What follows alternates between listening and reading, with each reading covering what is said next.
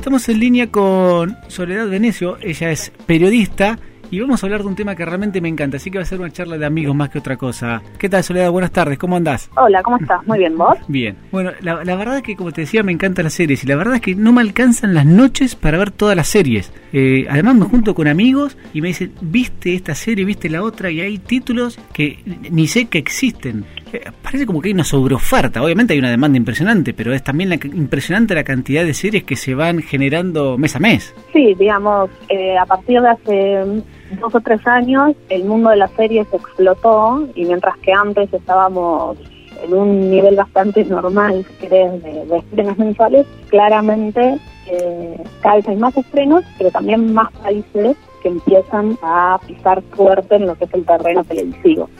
Sí, es verdad, y, y uno de esos países, Argentina, últimamente han surgido un montón de series. Si bien podemos hablar de series de, de otros años y, mucho más antiguas, hay en los últimos uno o dos años un montón de series que han tenido un éxito enorme. El Marginal, El Jardín de Bronce, ahora Un Gallo para Esculapio, que ah, ah, no sé para vos, pero para mí son excelentes series. Sí, sí, digamos, eh, la televisión argentina no se caracterizó eh, por ser muy fuerte en el mundo series, al contrario, me parece que es bastante claro que siempre tuvimos novelas muy buenas, más o menos, o no, pero el formato de novela es el que siempre predominó. Eh, y obviamente con este boom de las series empieza a revalorizarse el formato. Digamos, si pensamos un poco eh, para atrás, Epitafios, Mujeres Asesinas, Los Simuladores, son todos formatos seriéfilos, ¿sí? Es un formato de serie anglosajona. Eh, pero ahora empieza a haber de alguna manera mayor inversión en este formato y donde también de vuelta empiezan a aparecer eh, de alguna manera eh, producciones diferenciales que alimentan la necesidad de ver series argentinas, porque también para que hacer series argentinas tiene que haber un público dispuesto y con ganas de verlas. Eh, este año estrenó Jardín de Bronce, que es una producción de HBO que fue que fue muy bien recibida y que estuvo tuvo un muy buen nivel. Hace muy poquito estrenó Un gallo para Esculapio. Eh, CNT había hecho también eh, La fragilidad de los cuerpos, que también está basada en un texto argentino. Eh, Netflix está trabajando en su primera serie argentina, que si nos ponemos a pensar, dentro de lo que es la grilla de Netflix, Argentina viene medio tarde, ¿no? Porque tiene una serie en México, tiene una serie en Brasil, tiene una serie en Colombia. Eh, así que Argentina llegó un poco tarde, pero finalmente entra dentro de lo que es el mundillo Latinoamérica, eh, dentro de la producción de Netflix. ¿Sabes de qué se trata esa serie que está pensando Netflix? En realidad ya, está, ya la, están la, la están produciendo, están filmando, se filma acá en Buenos Aires, eh, es una serie que de alguna manera nos lleva detrás de escena del mundo de la alta costura y de la moda, ¿sí? tiene a Juana Viale como protagonista eh, y se desarrolla algún tipo de drama familiar eh, mezclado con cuestiones de negocio, con cuestiones de, del negocio bien de la moda, ¿no? pero por ahora solo sabemos eso. Hace un par de programas hablamos con Gustavo Marajovich, que es el escritor y guionista también de, del Jardín de, Verón. Exactamente, y ya están pensando en una segunda temporada, ya la están escribiendo de alguna forma. Todavía no está renovado oficialmente, pero todo indicaría que eh, la van a renovar, porque realmente la, aceptación del público fue altísima y es una producción que, no sé, me parece que, que puso la vara bastante alta para lo que son las series argentinas. Seguro. Y si yo te pregunto, a ver, algún libro de algún escritor argentino que, vos decís, este me gustaría que sea convertida en serie. ¿Tenés, a ver, pensemos alguno, ¿cuál se te ocurriría? Eh, la verdad que yo creo que a mí, a mí particularmente como amante de, de Cortázar, me gustaría ver un unitario con un poco bizarro, delirante y trabajando un poco con el surrealismo, de, ver esos cuentos cortos eh, transformados en, en serie de televisión sobre todo porque pienso que si bien Cortázar es un representante de la literatura argentina, en lo que es ficción eh, no tenemos tanto eh, surrealismo o, esta cuestión bien de lo onírico, eh, y me encantaría ver un experimento de ese estilo. No sé si es comercialmente es exitosa, esa es otra historia. Y, fácil de hacerla eh, tampoco, sé si, si, sería fácil de hacerla. Cortázar por ahí es, complicado de llevarlo, a veces complicado de leerlo y más complicado quizás llevarlo a la pantalla. Sí, bueno, eso es lo que transforma un proyecto en algo interesante, ¿no? Sí. Eh, digamos, a mí una de las cosas que yo valoro mucho en cuanto empiezo a pensar en una crítica es eh, cuando de alguna manera se corren de lo, de, lo, de lo obvio, pero también de lo tradicional. La ficción argentina tiende a caer siempre en, historias bastante similares, eh, las historias de la marginalidad, las historias de, relacionadas con el proceso, que no digo que esté mal, pero siempre es interesante ver cuando logran correrse de esos dos grandes tópicos que caracterizan la ficción argentina para mostrarnos algo diferente. Por eso pienso que por ahí, por ahí los textos más eh, oníricos de Cortázar eh, presentan un desafío, pero también eh, podrían mostrar una cara diferente de lo que es el mundillo argentino, ¿no? Totalmente, totalmente. Y también lo que está bastante de moda, por lo menos en lo que es Netflix, son las series españolas, precisamente las de época. Yo escucho muchas, precisamente para el, público femenino más que el masculino, eh, que miran muchas series de españolas de época y, que están teniendo mucho éxito acá en Argentina. Sí, a ver, eh, en realidad una de las cosas que uno puede pensar eh, o agradecer a Netflix es el acceso a cierto contenido que antes era imposible, ¿no? digamos, se ponen de moda las novelas brasileras, entonces vos tenés acceso a las exitosas del mundo Brasil y lo que te permite Netflix de alguna manera es como tiene una, una cartera tan grande de productos ¿sí? y va haciendo un análisis de qué cosas se van consumiendo más en qué lugar, también eh, van accediendo a ese tipo de producciones. Lo cierto es que la televisión de aire estaba bastante empobrecida en cuanto a contenidos por un montón de cosas y un montón de factores lo que viene a traer Netflix de alguna manera es contenido disponible 24 horas en el momento que vos quieras y con historias muy diversas. Y en ese mundillo, por ahí una persona que antes buscaba una novela para la hora de la cena, ahora se puede eh, sumergir en lo que son las series españolas, que España, al contrario de Argentina, sí tiene una historia mucho más larga eh, y con muchísimas más producciones en lo que es el serie. serio particularmente, como te decía, que Argentina se caracteriza por algunos estereotipos, los españoles tienen mucha producción a lo que es producciones de época, eh, yéndose a épocas completamente remotas, a ficciones como es El Ministerio del Tiempo, que en vez de sumergirse solamente en un momento histórico, logran eh, hacer viajes en el tiempo, el cual nos van llevando a diferentes momentos de España. La realidad es que el espectador argentino, eh, que es amante de las series eh, españolas de época, en realidad es amante de eh, lo que es la, ficción de época, el drama de época.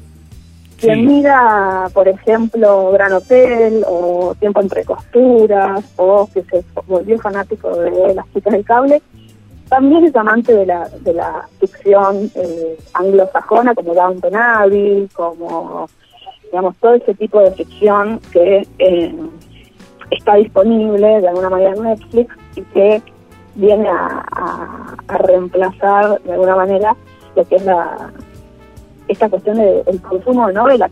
Porque si lo ponemos a pensar, en estos últimos tres o cuatro años no hay ninguna novela que realmente haya conquistado y eh, captado absolutamente una gran parte del público de televisión, ¿no?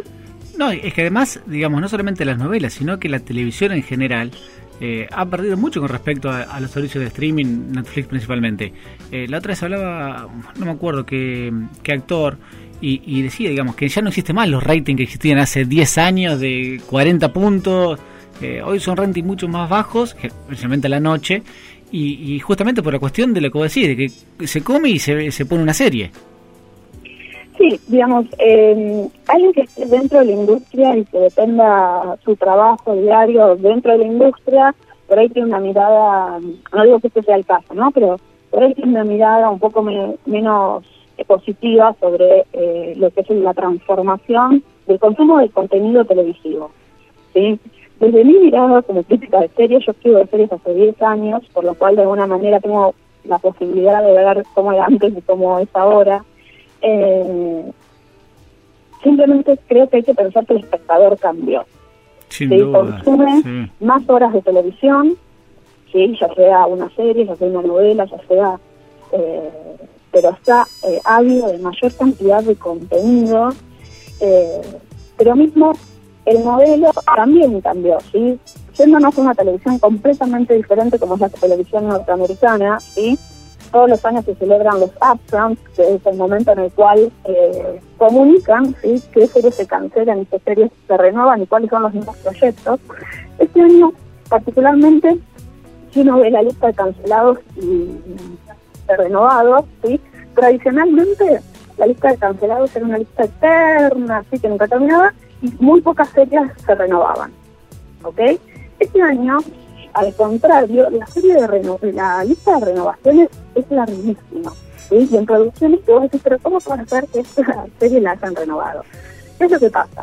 Hoy el espectador ya no mira, por ahí no se fideliza, tan, fideliza tanto con una serie para siempre. Sino que al contrario va picando diferentes producciones. Entonces un día eh, ve una serie, al otro día para la hora de la cena ve otra serie, ¿sí? al siguiente día ve una tercera serie. El modelo, el modelo de la novela, al contrario, te obliga a ver todos los días la misma historia, ¿no? Sí, es verdad eso. Entonces, entonces hoy tenés, en realidad, eh, hablamos ¿sí? en esta era que se llama TV, en donde el espectador, las series y las producciones quieren mm, grupos menos numerosos de fanáticos, ¿sí? pero más fieles. Entonces se trabaja desde el nicho. Y es por eso que de alguna manera mismo la televisión norteamericana ve números de rating mucho más bajos de lo que veía antes. Sí, sí, no, es que pasa. Y me dijiste recién, a ver, eh, entre todo lo que me dijiste obviamente, que em, cómo puede ser que esta serie se haya renovado. ¿Qué, ¿Qué serie vos pensaste de las que viste que vos decís, esto fue un bodrio, ¿cómo puede ser que haya una segunda temporada o una tercera temporada? Eh, Ahora ya empieza el ping-pong de series. Además, ya lo voy anotando, así cuál veo y cuál no, no voy a ver nunca. no, bueno, pero a ver, la, pensando en la, en la televisión norteamericana, ¿no? Eh, Yo, yo te lo llevo no sé, acá, al usuario argentino. Al suelo argentino, no sé, porque la verdad es que en el nivel de producciones de acá eh, es tan corto, es tan chiquito, que en este último año no, no, no sé si realmente esa evaluación vale, ¿no? Porque Jardín de Bronce, si bien yo tengo como algunas cuestiones en, tanto eh, estilo actoral, ¿sí? Que no me terminaron de cerrar, o por ejemplo, que bien creo que es una gran serie, hay unas cuestiones de época, ¿sí? Que no se trabajaron del todo bien. Me parece que es una serie eh, grandiosa y me parece que es una serie que narrativamente se supo contar muy bien, eh, por lo cual realmente creo que, y tengo ganas de ver una segunda temporada. Con la facilidad de los cuerpos me pasó lo mismo, pero un poco menos, sí, la verdad que la historia me enganchó un poco menos, si bien el texto original del libro es, es grandioso, eh, y con un gallo para Felapio recién estamos arrancando. A nivel eh, audiovisual eh, y de producción audiovisual, realmente este año estamos en un momento inigualable. Sí, yo creo que el- la calidad televisiva de filmación que estamos viendo este año no tiene precedentes. Sí, la verdad que son muy buenas series y que nada tienen que envidiarle cuando uno lo- lo- la mira a, a muchas series que norteamericanas eh, en cuanto a, a calidad de lo que vos decís audiovisual. Sí, sí, realmente, o sea, me parece que eh, lo vemos perfectamente en Un gallo para Esculapio, lo vimos perfectamente en Jardín de Bronce, se trabajó desde... Hay una frase que a mí no me gusta mucho, pero que realmente eh, es representativa, que es esta idea de hacer tele como si estuviésemos haciendo cine. Eh, no me gusta porque no me gusta comparar los formatos, me parece que son dos formatos diferentes. Pero esa idea eh, es, es muy clara para lo que estamos viendo hoy. Se está haciendo televisión como antes se pensaba hacer cine. Es verdad. Y si yo ahora te voy a hacer el ping-pong, como te decía, si te digo tres mejores series que me puedas recomendar para ver ¿Del mundo? del mundo. Eh, bueno, vamos por este año, solamente para no ampliarlo tanto. Dale. Eh, yo creo que Legion eh, Legión, que acá se emitió por FX, eh, es una de las series más importantes que estrenó este año. Eh, a, nivel audiovisual y narrativo es un desafío para, para el espectador, más allá de si seas amante o no de los cómics, porque se puede interpretar y pensar como una historia sobre salud mental, simplemente. Eh, otra de las grandes series que lamentablemente Argentina todavía no llegó, pero que esperemos que llegue en algún momento, es The Handmaid's Tale, que acá se tradujo como el cuento de la criada, está basado en un libro de Margaret Atwood, que disfrutó de alguna manera eh, del timing perfecto, ¿sí? porque es una historia que habla y trabaja sobre lo que es el concepto del cuerpo, sobre todo el cuerpo de la mujer, que plantea una, una sociedad distópica, ¿sí? en donde después de una gran crisis hay una reorganización social que divide a las personas en castas, y dentro de estas castas hay eh, las criadas que ponen su cuerpo, ¿sí? son las únicas mujeres fértiles y ponen su cuerpo al servicio de la sociedad no se trata, eh, digamos, ahí empieza a, empezamos a hablar sobre violación, sobre prostitución, eh, y realmente a nivel social es una serie eh, de mucho impacto y que a nivel visual es espectacular. ¿Y no, se, sabe cuándo va a venir a Argentina? ¿Tenés idea o no? No, todavía la verdad es que no lo, no lo sabemos. Las series de Hulu, que son, es la que produjo, es, la, es quien produjo esta esta, esta serie, la verdad es que no están llegando a Argentina, eh, pero bueno, esperemos que eso cambie durante, por lo menos el año que viene, porque a nivel eh, series, que es una de las es una de las plataformas de streaming que mejor contenido está generando. ¿Y, y la tercera entonces? Y la tercera voy con una emocional porque me toca mi corazón, quería decirlo, que es eh, Twin Peaks, eh, la serie de David Lynch y Mark Frost, que volvió este año después de 27 años, eh, que nosotros sí tenemos la suerte de poder verla en Netflix, digamos es una serie de Showtime, pero en Argentina y en Latinoamérica la trajo Netflix. Nada, tiene toda esta cuestión, definitivamente David Lynch es uno de los personajes icónicos y directores icónicos de la televisión y quien entendió, y uno de los primeros en entender que eh, la televisión es un formato súper eh, rico, ¿sí? Y que no hablamos de la caja boba.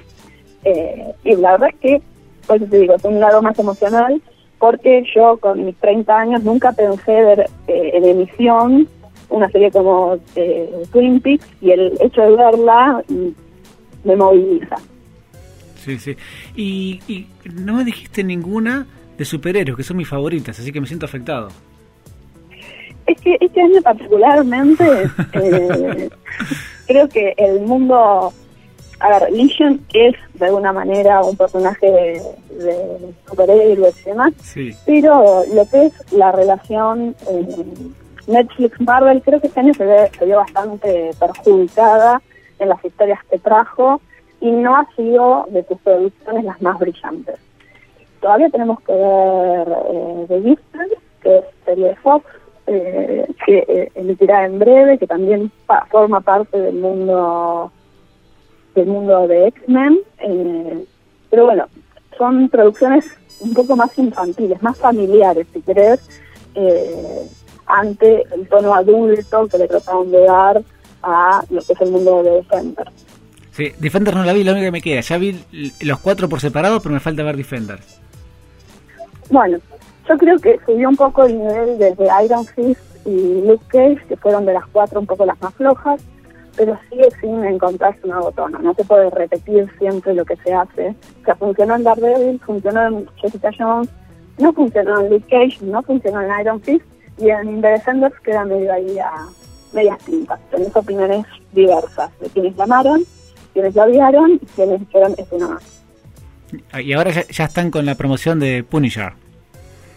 Sí, Punisher promete mucho, veremos. A mí me gusta mucho el actor, eh, tuve la suerte de poder entrevistarlo eh, y estaba realmente como muy emocionado y muy comprometido. Tiene un perfil muy Punisher, pero veremos. es una historia súper atrapante. Sí, sí, eh, La historia de Punisher es, digamos, quienes leímos el cómic, sabemos que es una historia desafiante. Pero bueno, vamos a ver. ¿Y, ¿Y cuál te desilusionó? ¿Cuál era la que esperabas mucho? eh, serie dijiste, a ver, esperé tanto o, con tanta expectativa para esto? Eh, a ver, déjame pensar un segundo. Eh, no sé, la verdad que no, como sería fila, eh, yo miro cerca de 40 episodios por semana, eh, lo cual es bastante, pero también entiendo que las series de televisión no tienen que ser todas en el mismo nivel y ser consumidas de la misma manera. A veces tengo ganas de ver una comedia tonta, a veces tengo ganas de ver una comedia familiar, a veces tengo ganas de ver un drama súper oscuro. Entonces, eso me hace tener una vara medianamente acomodada, pero sí te puedo decir que, por ejemplo, Mr. Mercedes, que es una adaptación de Stephen King, del libro Mr. Mercedes, fue uno de los dramas que me sorprendió este año. Las adaptaciones de Stephen King que van de geniales a muy pobres y veníamos de dos o tres adaptaciones muy malas eh, y esta producción eh, realmente sorprendió y fue como súper interesante de, de verla. Tuve la suerte de hablar con los actores en la última San Diego Comic Con. Ellos estaban muy emocionados.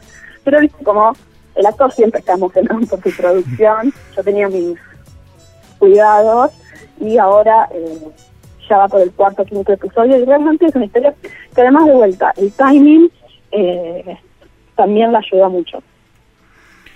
Y a ver, para los que nos están escuchando, ¿cuáles de las que están por aparecer, vos las ves con mucho potencial. Así ya las anotamos y ya ni bien salen las las empezamos a ver. Eh, bueno, yo creo que la segunda temporada de Stranger Things, que emite ahora en octubre, eh, va a ser una muy buena temporada. Se, se le tienen muchas expectativas y estoy segura que, o bastante segura que las va a cumplir.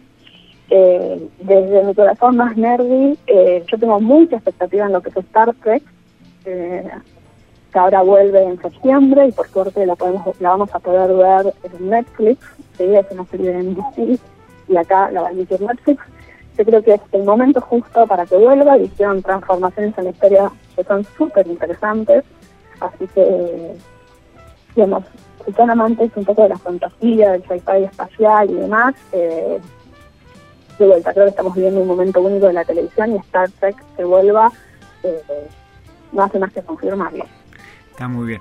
Soledad, te queremos agradecer por, por guiarnos en esta cuestión diaria que tenemos casi todos de, de series. Eh, es impresionante. Uno va a un cumpleaños y, lo primero que uno habla es de la serie que está viendo uno, de la serie que está viendo el otro, eh, qué le pareció a uno, qué le pareció al otro, y uno ya empieza a notar para después ir, viéndola. Así que la verdad es como vos dijiste, digamos, es un boom que, que parece que no va a parar, por lo menos en el corto plazo.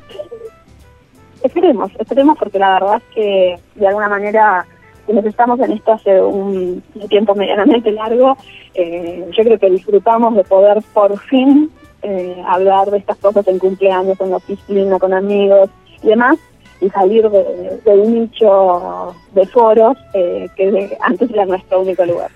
Bueno, muchas gracias, te mandamos un saludo enorme.